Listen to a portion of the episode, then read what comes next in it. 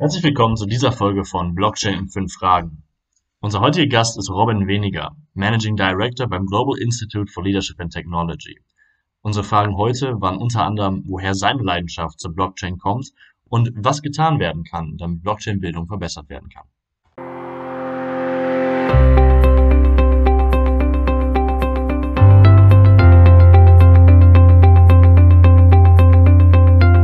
Herzlich willkommen zu dieser Folge von Blockchain in fünf Fragen, der Podcast der Blockchain Founders Group. Unser heutiger Gast ist Robin Weniger. Robin, We äh, Robin Weniger ist der Managing Director des Global Institute for Leadership and Technology und der Global Blockchain Initiative. Robin, Hi, herzlich willkommen zum Podcast. Danke für die Einladung, Felix. Freut mich sehr, hier zu sein. Perfekt. Ähm, kurz, kurze Einladungsfrage. Was, was machst du eigentlich beim, beim Global äh, Institute for Leadership and Technology beziehungsweise bei der Global Blockchain Initiative? Ja, spann spannende Frage. Wird vermutlich direkt den Rahmen sprengen, wenn wir über alles durchgehen. Aber in zwei äh, kurzen Sätzen bei GILD, dem Global Institute of Leadership and Technology. Wir sind ein Education Provider und äh, kümmern uns darum, das richtige Wissen an die richtigen Stellen innerhalb von Organisationen und äh, Institute auch zu bringen. Wir sehen halt hier einfach einen ganz klaren Fokus auf das Leadership und das Technologiethema und wir definieren es in zwei Dimensionen, nämlich Leadership als den neuen Weg finden und den neuen Weg gehen und Technologie dafür zu nutzen, das entsprechend zu gestalten. Und Blockchain ist natürlich eine der Technologien, die uns schon immer sehr nah am, am Herzen lag. Wir waren damals zusammen mit Sigurat und der Universität in Barcelona, also in diesem Konglomerat, die ersten, ja. die einen voll akkreditierten Masterabschluss im, im Blockchain-Bereich mit äh, auf den Markt gebracht haben. Das war tatsächlich vor, vor, vor dem ICO-Boom, also vor 2017, vor 2018. Ähm, und aus diesem edukativen Themen, gerade im Blockchain-Bereich, ist dann auch Anfang des Jahres die Global Blockchain Initiative entstanden, da wir einfach sehen, dass es zwei zentrale Herausforderungen im edukativen Sektor im Blockchain-Bereich gibt, nämlich einerseits dass die Region, wo man eigentlich wirklich spannende Geschäftsmodelle bauen kann, also vor allem ganz Afrika, Südostasien und Lateinamerika, sehr wenig Zugang zu Bildungsangeboten in dem Bereich ist. Das ist einmal eine Sache, die wir halt dadurch adressieren wollen, dass wir halt einen globalen Layer sozusagen drüber stülpen und in Form von lokalen Hubs aktiv sind, also sprich global Wissen bereitstellen und lokal durch eine Hubstruktur zugänglich zu machen. Und dann aber auch die zweite Dimension, dann Stipendien, Scholarships für halt die besten Talente auf der Welt zur Verfügung zu stellen. Und das Ganze läuft als Non-Profit. Perfekt. Perfekt. Du bist ja auch ähm, Advisor bei der Blockchain, bei der Blockchain Founders Group. Da haben wir diesen Podcast halt in, in, ins Leben gerufen, einfach mal diese geballte Blockchain-Expertise innerhalb von fünf Fragen dann halt zu bündeln. Ähm, von daher würde ich vielleicht mal anfangen, woher kommt eigentlich deine Leidenschaft für die Blockchain-Technologie an sich? Ja, ich glaube, die, das muss, ist erstmal eine enttäuschende Antwort vermutlich jetzt für dich, weil ich würde sagen, es ist gar nicht die Leidenschaft für die Blockchain selbst, sondern eher die Leidenschaft für Technologie an sich. Und ja. da ist einfach Blockchain eine der wesentlichen äh, spannenden Technologien, die wir einfach sehen, wo einfach so extrem viel ähm, Gestaltungsraum gerade ist. Und, und deshalb finde ich Blockchain einfach so spannend, weil es unterm Strich eigentlich die Technologie ist, die es uns ermöglicht, viele der systematischen, organisatorischen Fragestellungen, die uns ja seit Jahren bewegen, zu adressieren. Also sei es die Neuorganisation, Automatisierung, systemische Veränderungen, äh, Governance, Voting etc. pp., äh, wo man einfach wirklich viele spannende neue Geschäftsmodelle bauen kann und dann gleichzeitig natürlich auch dieser Blick auf wie verbinden wir eigentlich Technologien? Also was ist diese Intersection of Technologies, wie man es ja gerne so nennen mag?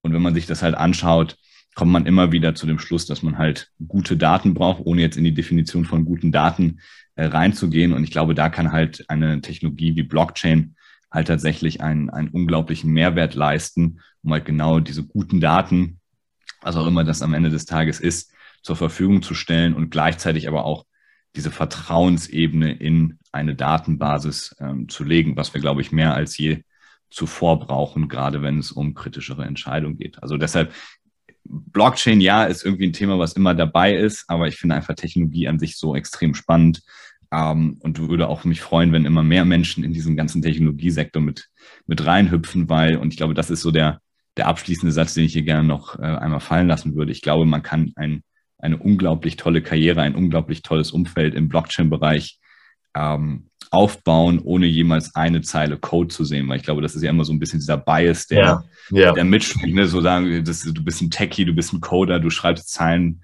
von Code oder irgendwelche Smart Contracts. Ja, sicherlich, das ist alles, alles notwendig. Aber ich glaube auch gerade so dieser gestalterische Horizont, wo man sagen kann, hey, man guckt vielleicht einfach mal philosophisch, systemisch, unternehmerisch auf, auf so eine Technologie drauf und, und kann dort wirklich tolle, spannende Sachen ähm, gestalten. Und ich glaube, das sieht man gerade, wenn man halt so ein bisschen diese Emerging Trends reinguckt, sei es jetzt ein DeFi oder ein NFT oder was auch immer. Ähm, das ist einerseits eine technische Domain, aber andererseits sind halt auch genau diese systemischen Fragen zu sagen, was machen wir jetzt eigentlich damit, was können wir damit eigentlich gestalten, unglaublich relevant und wo es auch unglaublich viel noch äh, zu tun gibt, dass wir halt eben nicht nur mit irgendwelchen Zeilen an Code unterwegs sind, die eigentlich keinen höheren Purpose haben. Also deshalb, ich glaube auch das ein ganz spannender Punkt, den man mit berücksichtigen sollte. Ja, ähm, ich, ich komme ja selbst auch nicht aus dem technischen Background. Ich komme jetzt aus dem philosophisch-unternehmerischen äh, Background. Äh, von daher kann ich dann nur zustimmen. Jetzt aus, auch aus dieser Sichtweise, wie siehst du gerade die, die wichtigsten Trends im Blockchain-Space? Was sind das deiner Meinung nach äh, gerade? Ja, ähm, ja, gut, gute Frage. Ähm, vermutlich an dem Tag, an dem das hier veröffentlicht, ausgestrahlt, was auch immer wird, ist vermutlich meine Antwort schon wieder veraltet. Aber let's give it a shot, ne? Und versuchen wir es einfach mal. Ähm, ich glaube, unterm Strich, alles Blockchain ist sehr, sehr early stage noch. Wir sind noch ganz, ganz, ganz am Anfang. Ähm, und ich meine das jetzt nicht mal im Sinne von irgendeiner Kurslogik oder irgendwelchen Marktkapitalisierungen oder Crypto-Pricings, das ist jetzt alles mal was, was so ausgeklammert ist. Von der Perspektive gucke ich gar nicht drauf, sondern eher so von der Adaption und das, was wir eigentlich tun. Und ich glaube, was man so in so einer ganzen Blockchain-Welt sieht, wenn man schon ein bisschen länger dabei ist. Man, man hat diesen ganz klassischen Zyklus, irgendein neues Thema kommt auf, es wird unglaublich gehypt, alle springen drauf, äh, dann ja, verpufft ein bisschen die Luft und dann kommen die wirklich richtigen Themen ähm, hin, hinten bei raus. Ja, und ich glaube auch dieses, ja. ne, dieses Playfulness, dieses Spielerische mit diesen Themen umzugehen, ist, ist auch sinnvoll, um, um zu lernen, um diesen Prozess durchzugehen. Ähm, und dann halt immer wieder durch diese Konsolidierungsphasen durchzugehen, weil gucken wir uns an, man vermutlich so der erste, erste Hype war natürlich diese ICO-Welle ähm, 17, 18, wo einfach egal, was äh, den Namen Blockchain getragen hat, halt auf einmal irgendwie anscheinend viel mehr wert war als alles, was kein Blockchain getragen hat. Ich glaube, diese Aussage ist zwar richtig, äh, langfristig gesehen, aber in dieser Zeit war es halt einfach, ähm, ja, einfach nur absolut und, äh, overhyped und ich glaube, man hat es jetzt auch äh, wieder gesehen, als man so 2021, Anfang 2021, wo dann auf einmal viele von diesen schlafenden äh, Kryptos und Blockchains auf einmal wieder da waren, weil sie den nächsten Entwicklungszyklus gemacht haben. Jetzt gerade haben wir die ganzen NFTs, wo man halt irgendwelche, salopp gesagt, äh, JPEGs für Hunderte von Tausenden, wenn nicht sogar mehr Euros oder Dollars erstehen kann, ähm, wo Sachen getradet werden bis zum Umfang, wo Communities sich gegenseitig äh, hypen und überhitzen. Ich glaube, diese Themen werden wir immer wieder sehen und immer wieder neue Sachen äh, auch aufpoppen. Und ich finde es auch gut, dass es diese Sachen gibt, äh, auch wenn es für diejenigen, äh, die vielleicht ein bisschen zu spät dabei sind und äh, dann vielleicht einen kleinen finanziellen Schaden erleiden, sicherlich nicht die Aussage ist. Aber ich glaube, dieses Spielen mit Technologie ist sehr, sehr wichtig, um herauszufinden, was man eigentlich alles damit tun kann, um dann diese Entwicklungsschritte in die richtigen Use Cases zu haben. Ähm, mit, mit der Aussage einfach mal nach, nach vorne geguckt, mal zu schauen, wo geht da eigentlich gerade ähm, die Reise hin. Ähm, ich finde es sehr, sehr schwierig und sehr, sehr spannend, weil ich glaube, man hat gerade so zwei Trends, die irgendwie entstehen. Das eine ist gefühlt so dieser Zugang von immer mehr Leuten, die überhaupt keine Ahnung haben und aber eigentlich eine Ahnung brauchen. Und das sieht man, glaube ich, auch ganz schön an allem, was so jetzt mal nicht Blockchain-spezifisch, aber so kryptospezifisch und spät. Es gibt unglaublich viele Apps auf einmal, ja. äh, über die man ähm, Kryptos handeln kann, neben den großen Verdächtigen auch viele kleinere. Ähm, immer mehr Kleinstinvestoren fangen an, sich irgendwie für das Thema zu interessieren. Gerade wenn du so diese, diese typischen Handy-Trading-Apps irgendwie anguckst, wo dann, dann doch der ein oder andere dann sein ETF kauft und dann vielleicht noch ein, eine kleine Position irgendwie Bitcoin oder sonst ja, irgendwas ohne zu wissen, was da eigentlich passiert. Ne? Ähm, das kann man jetzt gut oder schlecht finden. Ähm, aber dann auch gleichzeitig wieder so diese, diese große Hürde. Und ich glaube, das ist so eine der wesentlichen Challenges, die wir im, in dieser ganzen Blockchain-Welt einfach haben, ist so diese erste Hürde zu nehmen. Ne? Also von, ich habe halt irgendwie in so einer Trading-App wie Robinhood oder whatever ähm, mein, mein Bitcoin gekauft zu, ich weiß, was ich eigentlich damit tue, ich weiß, wo er liegt, ich weiß, was ich damit anfangen kann, ich weiß, wie ein Wallet funktioniert, wie Seeds funktionieren, etc. pp. Und diese erste Hürde ist ja unglaublich, unglaublich anspruchsvoll, immer noch, auch wenn sich da viel getan hat. Aber ich würde mal naiv behaupten, dass die meisten, die damit anfangen, sich da neu einwursteln, erstmal total überfordert sind. Und ich glaube auch da wieder so ein bisschen die Brücke zu diesem ganzen Bildungsthema gebaut. Was man, glaube ich, sehr, sehr stark in diesem Bereich sieht, ist, dass, also, oder anders angefangen. Als ich mich das erste Mal mit dem Thema beschäftigt habe, das ist wirklich sehr, sehr lange her, also wirklich weit, äh, weit vor 2014, äh, 15, ne, so in dem Bereich war es so das erste Mal, ich mich wirklich damit beschäftigt habe, aber davor schon immer mal Kontakt mit Bitcoin auch gehabt. Ähm, ich halt damals äh, witzigerweise in meinem Zivildienst, das war die Zeit, als Bitcoin gerade gekommen ist, äh, 2009, mhm. 2010, damals den typischen Computer-Nerd als Mitarbeiter äh, in meinem Team damals hatte und das war ganz witzig. Wir waren halt zwei äh, Zivildienstleistende, die halt den ganzen Tag irgendwie mit dem Auto rumgefahren sind und unsere Zivildienstpflichten ergeben haben und er war also der typische IT-Nerd, wie man damals gesagt ja, hätte. Ja. Ähm, und dann ja, hier Robin, dieses Bitcoin, das musst du dir mal angucken. Und ne, irgendwie dann dabei gewesen, wieder vergessen und dann so 15, 16 irgendwie wiederentdeckt. Ähm, was halt irgendwie ganz spannend damals war, wenn man sich damals so mit dem Thema beschäftigt hat, gab es halt sehr, sehr wenig Material. Es gab sehr, sehr wenig äh, Community, es gab sehr wenig äh, Mist, ja, und alles musste man sich irgendwie selbst erarbeiten, sich selbst durchfragen. Heute hat man genau die andere Seite. Es gibt halt so unglaublich viel, dass man überhaupt erstmal das Gute finden muss. Also selbst wenn man ja. einfach nur mal auf YouTube reingibt und Bitcoin eingibt, nur mal blöd gesagt äh, als ein Beispiel, dann findet man halt erstmal 5000 Einträge, wie man mit Bitcoin reich wird, äh, dann 6000 Videos, wie man technisch analysiert und dann kommt irgendwo, so funktioniert Bitcoin. Ne? Und das mhm. kommt dann erstmal von mhm. fünf äh, Trading-Plattformen und dann kommt irgendwann einer, der ist mal wirklich sinnvoll. Also diese ersten Hürden sind halt unglaublich anspruchsvoll und ähm, ich glaube, dass wir halt gerade so ein bisschen diese, diese Überstrahlung auch von, von so einer Marketing-Perspektive da haben. Und ich glaube, das wird eine der wesentlichen spannenden Themen in den nächsten Wochen, Monaten und Jahren zu sagen, wie schaffen wir halt diese Mainstream-Adaption im wesentlichen Sinne, ähm, wirklich auch zu gestalten und Leuten das so zugänglich zu machen, dass es halt salopp gesagt ist, so einfach im Fall von Cryptocurrencies, wie halt bei der Sparkasse oder der Deutschen Bank oder der Volksbank, was auch immer, ähm, sein, seine Finanzen zu verwalten. Ich glaube, das wird sehr spannend und da sieht man, glaube ja. ich, auch einige Projekte, ähm, die, sich, die sich so abzeichnen. Lass mich, lass mich da mal kurz, ja? Achso, ähm, ich, ich würde da kurz einhaken. Was, was kann deiner Meinung nach getan werden, um Blockchain-Technologie anderen Leuten besser ähm, zugänglich zu machen, die Bildung zu verbessern und so weiter? Ja, also ich glaube, das erste Wesentliche ist auf jeden Fall äh, Angebot. Ne? Also ich glaube, allein so, so eine Podcast-Serie hier ähm, ist, ist, ist sehr, sehr sinnvoll, aber auch diese vertrauensvollen ähm, Stellen aufzubauen und, und das Ganze auch auf dieser nicht technischen Ebene zu haben. Also ich finde das immer sehr wichtig, dass man halt diese, und nicht mal nur Business-Ebene, sondern so eine grundsätzliche Verständnisebene hat. Und das wird halt sehr spannend. Also gerade wenn wir jetzt mal mit einer deutschen Brille drauf gucken, ähm, wenn man sich mal das klassische Bildungssystem anschaut, die meisten Menschen haben ja nicht mal Ahnung vom klassischen Fiat-System. Ähm, wie Bandentransaktionen sonst, sondern es ist etwas, was gegeben ist, was man halt einfach nimmt. Ähm, das ist jetzt eine ganz andere Diskussion, ob das gut oder schlecht ist. Äh, ich glaube, es ist schlecht, weil einfach eine gewisse finanzielle Bildung gehört aus meiner Sicht einfach mit, mit dazu. Und ich glaube auch genau diese, diese frühphasigen Angebote zu machen und kleine Einstiegspunkte, ne, also wo man wirklich sagt, man hat eigentlich gar keine Hindernisse, um da einfach mal reinzukommen und sich einfach mal so ein bisschen sicher auszutoben, ist, glaube ich, einfach extremst hilfreich und extrem sinnvoll. Aber auch da müssen wir ja, ehrlicherweise, ne, wenn man ehrlicherweise draufschaut, wer, wer macht denn da was? Also selbst wenn man sich mal die Hochschullandschaft anschaut, gibt es ja nur ganz, ganz wenige ähm, Hochschulen, die in dem Bereich überhaupt was im, im Angebot haben in Deutschland.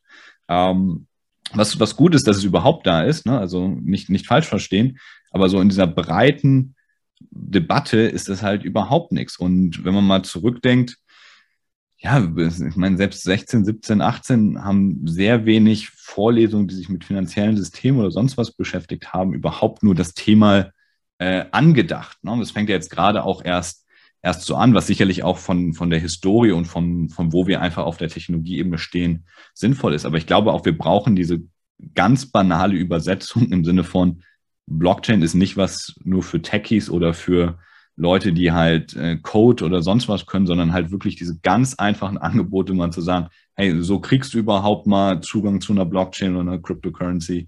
So kannst du das äh, speichern, ja, speichern. Ja, äh, ja. So kannst du das äh, versenden, so kannst du es empfangen, das kannst du damit machen, was sind die Implikationen dahinter. Ähm, also ich glaube, da haben wir viele, viele Hausaufgaben noch zu tun und dann gleichzeitig aber auch, wie schafft man eigentlich das, ähm, das Umfeld, dass es, dass es eigentlich das anstrebt, wofür es eigentlich gedacht ist, ne? nämlich so ein neues System zu schaffen. Und kleine Kritik hier vielleicht an die meisten äh, Kryptobörsen, wenn man sie sich anschaut. Also ich kann mir, also ich kenne nicht viele Kryptobörsen, bis gar keine, auf die man im ersten Moment draufgeht und denkt, oh, das ist aber sehr seriös. Ja, also genau, ja. das, das wirkt, wenn man keine Ahnung hat, was man da eigentlich tut, finde ich, wirkt das alles nicht seriös. Und es fühlt sich immer an, als ob man irgendwas tut, was man nicht tun soll.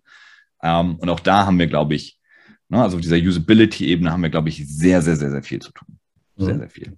Wenn wir uns über Usability unterhalten, dann sehen wir derzeit auch viele ähm, Länder, wie zum Beispiel El Salvador, die, die, die mhm. für sich auch ähm, die Möglichkeit erwägen, also das El Salvador hat es bereits gemacht, aber es gibt natürlich auch andere ähm, Länder, die erwägen, ähm, zum Beispiel Bitcoin als Zahlungsmittel zuzulassen. Wie stehst du dazu? Insbesondere auch im Hinblick auf Mainstream Adoption, auf Usability für die Massen. Mhm. Ja gut, dann kann man in zweierlei Hinsicht darauf antworten. Das eine ist, man könnte halt so ein bisschen so eine maximalistische Antwort äh, pro Krypto raushauen im Sinne von, ist eigentlich egal, ob es ein Land macht oder nicht. Ich kann auch so damit zahlen, wenn ich ja. jemanden habe, der es akzeptiert. Ähm, deshalb, ich glaube, diese, oder anders gesagt, wenn wir es halt total utopisch denken würden, ähm, was ich eigentlich einen ganz spannenden Gedanken finde und eigentlich auch ein ganz erstrebenswertes Szenario, können wir ja damit etwas schaffen, was komplett losgelöst ist von, äh, von einem bestehenden System. Ähm, und das finde ich einen ganz spannenden Gedanken eigentlich, weil aktuell alle Systeme auf einer finanziellen Ebene, die wir haben, sind in irgendeiner Form zentralisiert. Deshalb heißt es ja Zentralbank ne? ähm, und nicht Dezentralbank. Ähm, und das, das, das Fiat-System, zumindest in der westlichen Welt, in der wir uns bewegen, funktioniert ja eigentlich ganz gut. Jetzt kann man natürlich die ganze Inflations- und Geldpolitik-Kiste aufmachen. Das sollten wir uns aber für wann anders sparen, weil ansonsten wären wir heute nicht mehr fertig.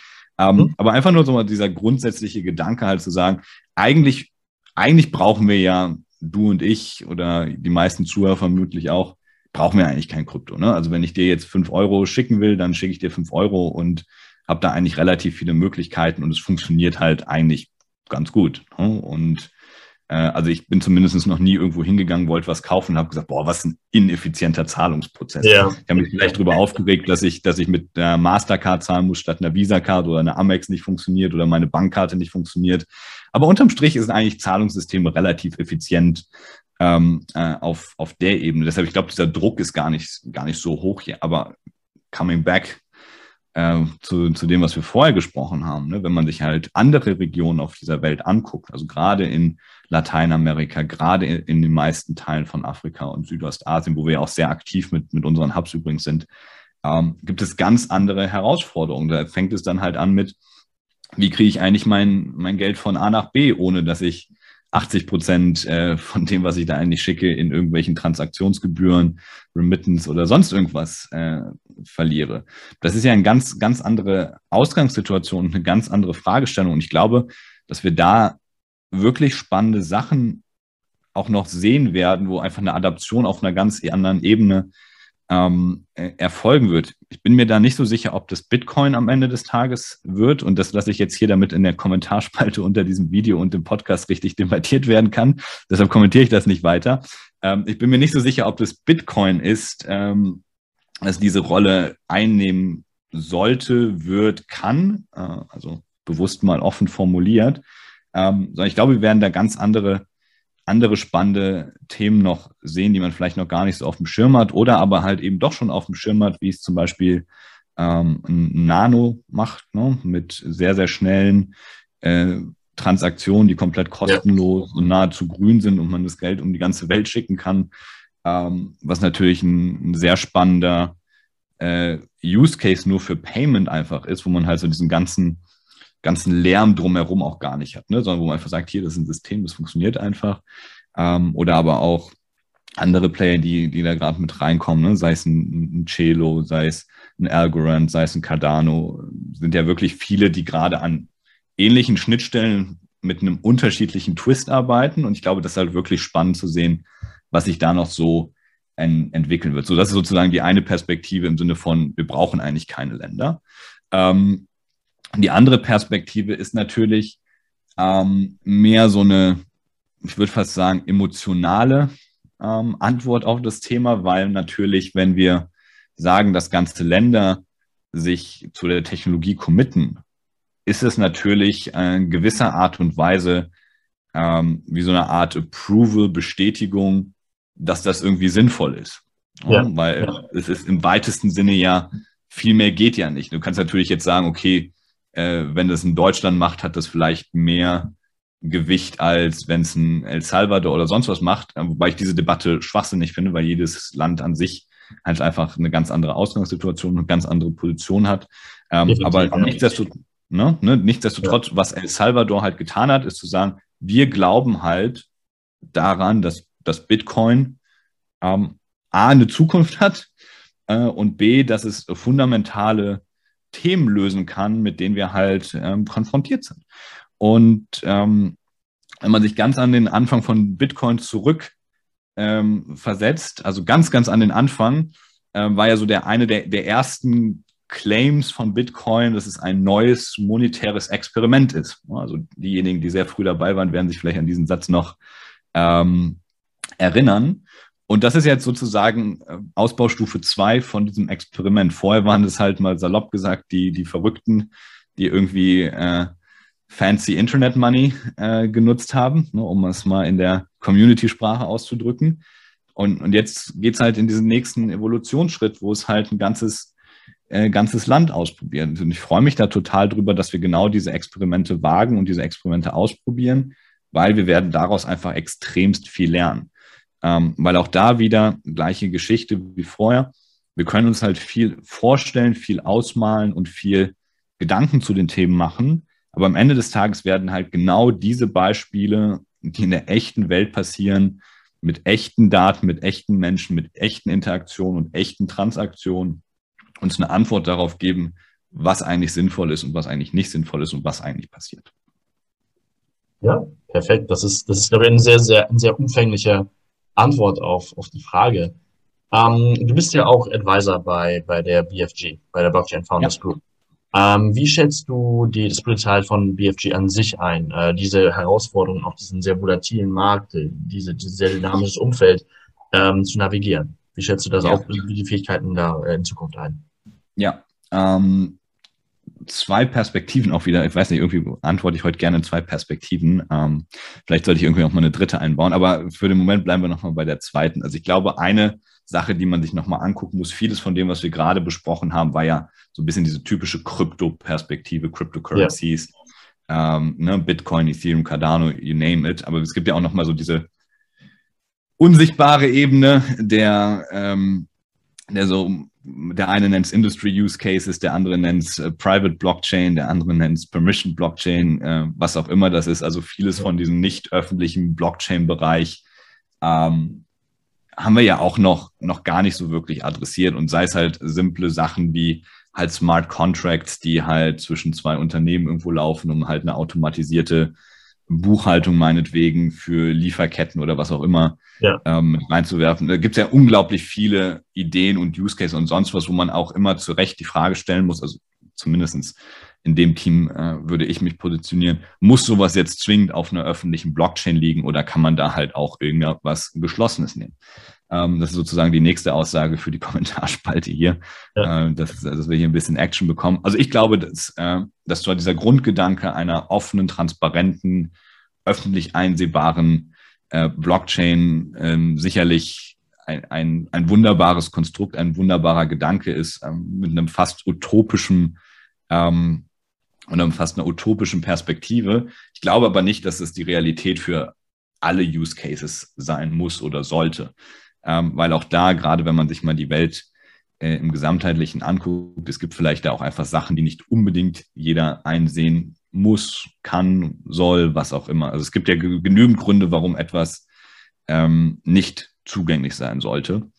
Und ich glaube, diese, diese Seite ist halt auch unglaublich spannend. Und das ist aber eine Seite, die halt meiner Meinung nach A in der Diskussion viel zu häufig vernachlässigt wird, weil wir immer gerne in diese Kryptowelt reinspringen und über All-Time-Highs und Trading und sonst was reden, was auch alles schön und gut ist. Ähm, aber ich glaube, es gibt halt auch noch diese interne Seite, wo man halt wirklich ganz konkret an Use Cases arbeitet. Und ich glaube da, um dann jetzt den Bogen zurück zu deiner Frage zu bringen, ähm, hilft halt ein Netzwerk zu haben, beziehungsweise eine Plattform zu haben, wie es ja eine Blockchain Founders Group ist, wo man sagen kann, man kann halt diese ganzen Themen miteinander vernetzen, diese Chancen halt aufbauen und hat halt diese verschiedensten Ver Verkettungen äh, der Wertschöpfungskette. Weil vieles von diesen Themen wird halt über meinetwegen Consulting-Projekte kommen oder über Bildungsprojekte oder ja. über ähm, die direkte Arbeit mit einem Unternehmen zusammen, wo solche Themen entstehen und diese dann wieder zu überführen, ist, glaube ich, sehr, sehr wichtig. Und ich glaube, was wir hier halt einfach als eine Challenge auch einfach haben, ist halt, dass ähm, eine junge Community, wie es die Blockchain-Community nun mal ist, die dann auch noch in verschiedenste Lager zwischen den Krypto-Tradern, den Blockchain-Leuten, den Bitcoin-Maximalists und sonst was aufgeteilt ist, ne, und den Shiba Inus und den äh, Dogecoins dieser Welt. Ähm, also allein diese Fragmentierung der Community und dass sie irgendwie so eine komplett eigene Welt ist, die teilweise etwas weit weg ist von äh, der Realität, ähm, ist, glaube ich, so eine Brücke zwischen Community, Leuten, die an diesen Themen arbeiten und mal ganz langweilig gesagt, der klassischen Industrie, der klassischen Businesswelt extrem wichtig, um diese Brücken zu bauen und diese Opportunitäten auch zu finden. Und ich glaube, das ist ein äh, sehr, sehr starkes Asset und ein sehr, sehr starker ähm, oder ein sehr, sehr starkes Argument, warum man so etwas wie eine BFG braucht. Nämlich genau das, nämlich die Kombination aus einerseits Leuten, die Blockchain verstehen, diese Welt funktioniert, wie die Welt dort funktioniert, aber dann auch klassisch mit der ich sage es jetzt ganz salopp, der alten Welt, der klassischen Welt, wie auch immer man sie nennen mag, verbunden ist, um genau dieses Spannungsfeld dann ähm, mit zu adressieren. So, das ist sozusagen Perspektive 1. Und dann Perspektive 2 ähm, hat auch was mit Brückenbauen zu tun, aber ein bisschen eine andere Brücke. Und das kommt mehr so aus dieser Gesamtheit, also es ist nicht mal Blockchain-spezifisch, sondern es kommt wirklich aus der gesamten Tech-Perspektive, dass wir oftmals, wenn wir in Tech-Themen sind, entweder sehr techy sind oder not techy at all. Ne? Also diese Business-Seite. Ähm, und, und diese beiden Welten zu verbinden, die richtigen Leute zusammenzubringen, ist, glaube ich, nach wie vor eine der größten Herausforderungen, die wir in ganz vielen ähm, jungen Vorhaben einfach haben. Nämlich zu sagen, hey, du brauchst jetzt hier halt für das Thema mal äh, vielleicht einen Business-Charakter und oder hier brauchst du halt nochmal jemand, der mehr die äh, Technologieseite versteht. Du brauchst vielleicht einen Security-Experten, du brauchst vielleicht einen UX-Designer, whatever. Ne? So dieser, also ein Produkt am Ende des Tages zu schaffen, was halt ein, ein Wertversprechen dann tatsächlich auch generiert, was wir auch am Ende des Tages haben wollen. Wir reden ja hier über klassisches Unternehmertum. Es geht ja nicht darum, ja. äh, ne, Blockchain an sich weiterzuentwickeln. Das ist, glaube ich, nochmal eine ganz andere Herausforderung. Und hier geht es ja darum, Wert mit der Technologie zu schaffen, mit sinnvollen Geschäftsmodellen. Also sprich, wir sind im Unternehmertum. Ähm, und da sind halt die klassischen Regeln des Unternehmertums gefragt. Da funktionieren halt nicht nur Blockchain-Leute, da funktionieren nicht nur Techies, da funktionieren nicht nur Marketing-Leute, sondern es ist einfach diese Diversität an Charakteren, die zusammenkommt, um tatsächlich wieder ein Problem zu lösen oder äh, ein wirklich gutes Produkt zu bauen, was irgendeine Art von Wertversprechen an den Markt bringt, was, was wichtig ist. Und da coming back, also jetzt können wir jetzt nochmal zurück in Klammer bauen zum Anfang mit der Usability. Ich glaube, genau da, äh, da kann BFG einen unglaublich hohen Beitrag leisten durch wie es aufgesetzt ist, nämlich das mit in den Vordergrund zu rücken und halt eben nicht den nächsten whatever äh, Coin, Smart Contract oder sonst was in die Welt zu bringen, der dann kurz da ist und dann langfristig ähm, nie wieder da ist. Und ich glaube, genau diese Schnittstelle ist damit sehr, sehr gut besetzt und da entsteht sehr, sehr viel, viel Wert.